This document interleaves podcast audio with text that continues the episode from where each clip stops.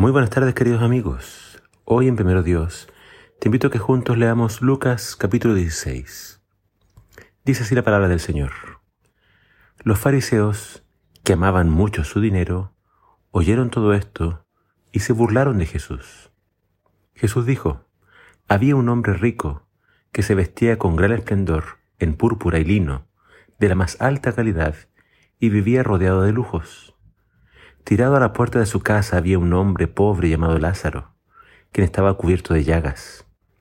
Mientras Lázaro estaba atendido, deseando comer las sobras de la mesa del hombre rico, los perros venían y le lamían las llagas abiertas. Con el tiempo el hombre pobre murió y fue llevado por los ángeles para que se sentara junto a Abraham en el banquete celestial. El hombre rico también murió y fue enterrado y fue al lugar de los muertos. Allí, en medio del tormento, vio a Abraham a lo lejos con Lázaro junto a él.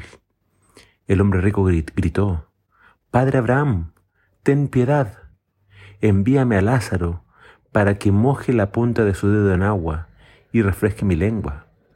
Estoy en angustia en estas llamas. Abraham le dijo, Hijo, recuerda que tuviste todo lo que quisiste durante tu vida y Lázaro no tuvo nada. Ahora él está aquí recibiendo consuelo y tú estás en angustia. Además, hay un gran abismo que nos separa. Ninguno de nosotros puede cruzar hasta allí y ninguno de ustedes puede cruzar hasta aquí. Entonces el hombre rico dijo, Por favor, padre Abraham, al menos envíalo a la casa de mi padre. Tengo cinco hermanos y quiero advertirles que no terminen en este lugar de tormento. Abraham le dijo, Moisés y los profetas ya les advirtieron. Tus hermanos pueden leer lo que ellos escribieron. El hombre rico respondió, No, padre Abraham, pero si se les envía a alguien de los muertos, ellos se arrepentirán de sus pecados y volverán a Dios.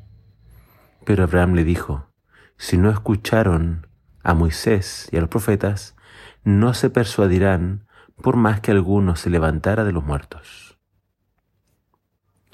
Esta es una de las parábolas de Jesús que a muchos les cuesta entender.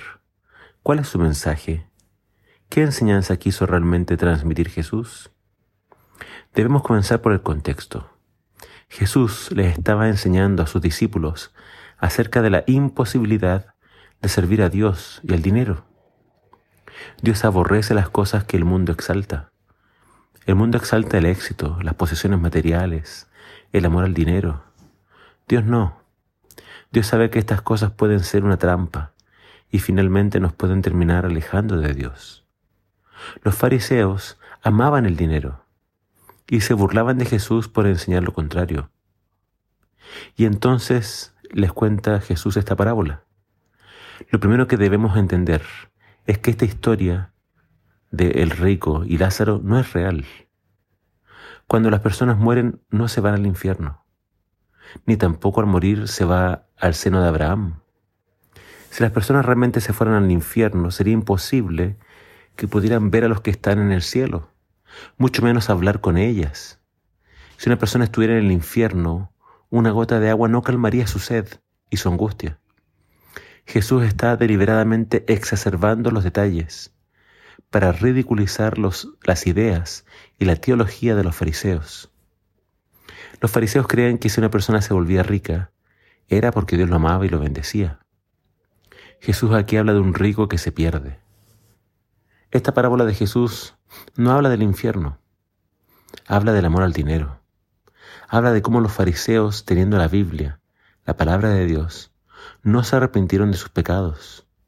Y nos muestra cómo ellos piden señales. Que Lázaro volviera de los muertos, para que los suyos creyeran, pero Jesús es categórico. Si no le creen a la Biblia, si no estudian la Biblia, tampoco creerán aunque uno se levante de entre los muertos. Lázaro, no este, no este de la historia, sino otro, otro Lázaro, Lázaro de María y Marta, se levantó de entre los muertos. Jesús mismo también se levantó de entre los muertos al tercer día. Resucitaron. Dos tremendas resurrecciones y aún así los fariseos no creyeron ni se arrepintieron. Más importante que creerle a un milagro es creerle a la Biblia. El dinero no es sinónimo de bendición ni de que Dios apruebe todo lo que haces. Así también, ser pobre no es sinónimo de que Dios no te ame o no te quiera bendecir. Dios bendice de diferentes formas. Tenemos que aprender a ver su mano aún en la pobreza y en la adversidad. Dios espera que tengamos fe cuando todo va bien y también cuando todo se está derrumbando. Ama al Señor, no a las bendiciones que Él te puede dar. No los sirvas por interés.